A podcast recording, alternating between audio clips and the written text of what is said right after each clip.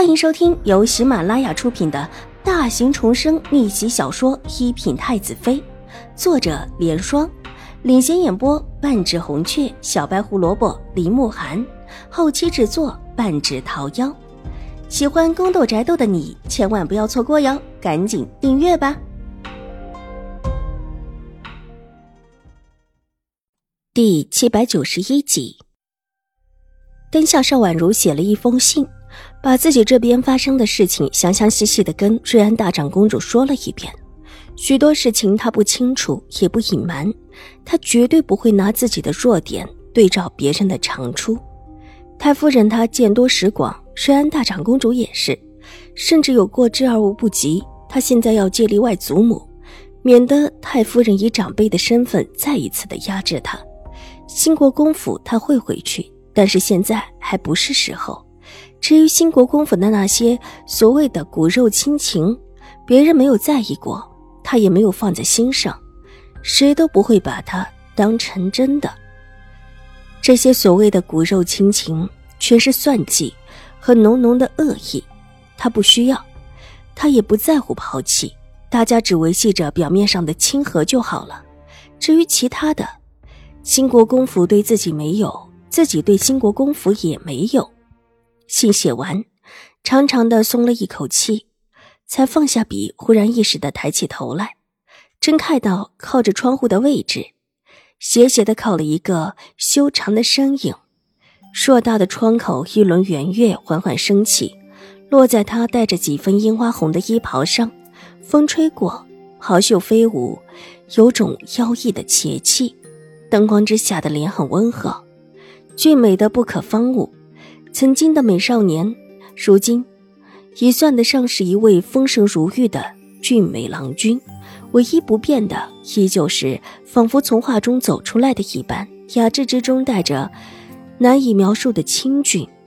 见邵婉如在看他，缓步走过来，在安基的另一边坐下，优雅的伸手给自己倒了一杯茶，缓缓的喝了一口。怎么不认识本王了？最近一段时间，因为是治疗的主要关口，他们两个的确是有一年的时间没有见面了。邵婉如伸出手握住楚留臣的手腕，纤细的手指搭上了他的脉搏，感应到腕下的脉门依旧迟滞低缓，柳眉不由得蹙了起来。他不觉得比一年前要好多少，但看他的唇色依旧淡淡然的苍白，那份病弱仿佛刻在骨子里似的。难道没效果吗？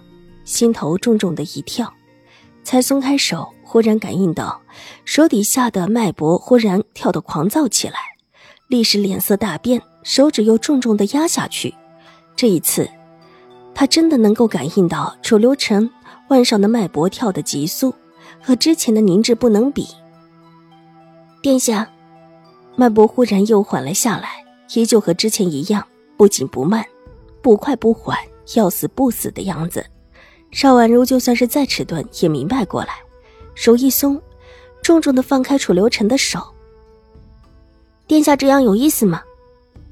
自然是有意思的，难不成卓卓觉得没意思？楚留臣笑了，伸出手拍了拍邵婉如的头，然后手顺势的落下，滑落她垂落下来的秀发上，修长的手指在她的秀发上卷了卷。有一缕卷到了他的手指尖，稍稍扯了扯，扯得邵婉如生疼，伸手一巴掌拍在他的手上，他的手这才落下。不知什么时候起，他就有了现在这么一个爱好。殿下身体好了？邵婉如瞪大眼眸问道，看得出又惊又喜，还有一种松了一口气的感觉。本王还没好。楚留臣细长的眼睛之中闪过一丝异色。还有什么不好的地方吗？邵婉如的笑意僵在小脸上，一双乌黑的大眼睛眨了眨，带着几分小心翼翼的紧张。要慢慢调也，一时半会儿好不全。楚留臣又拿起茶杯喝了一口，慢条斯理的道：“一时半会儿好不全，意思就是只要好好调制，就会好全吗？”这个认知让邵婉如松了一口气，眸色立时放松了不少。拿起手边的茶，正想要喝，忽然发现楚留臣似笑非笑的看着自己，手一僵，默默的放下手中的茶杯，一张雪嫩的小脸上微微的有一些发红。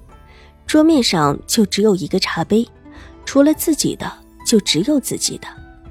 楚留臣方才喝的居然也是自己的，自己这个时候再拿起来喝的却是他的。楚留臣却似乎心情很不错的样子。黄爷这会儿怎么过来了？装着若无其事的样子，拿着帕子抹了抹手。邵婉如故意的不去看，叫人脸红的茶杯。听说主主要过生日了，本王自然得来看看呢。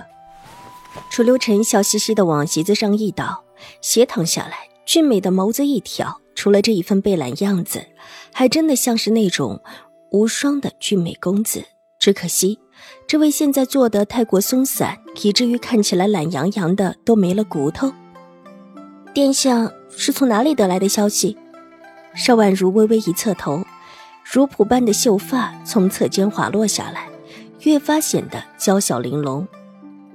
这还要哪里得来的消息吗？宫里许多人都知道了。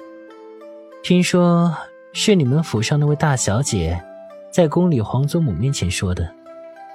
看着倒像是个情深意切的，和兴国公府其他人还真是不一样。楚留臣勾了勾唇角，昏雅之中透着清贵。本集播讲完毕，下集更精彩，千万不要错过哟。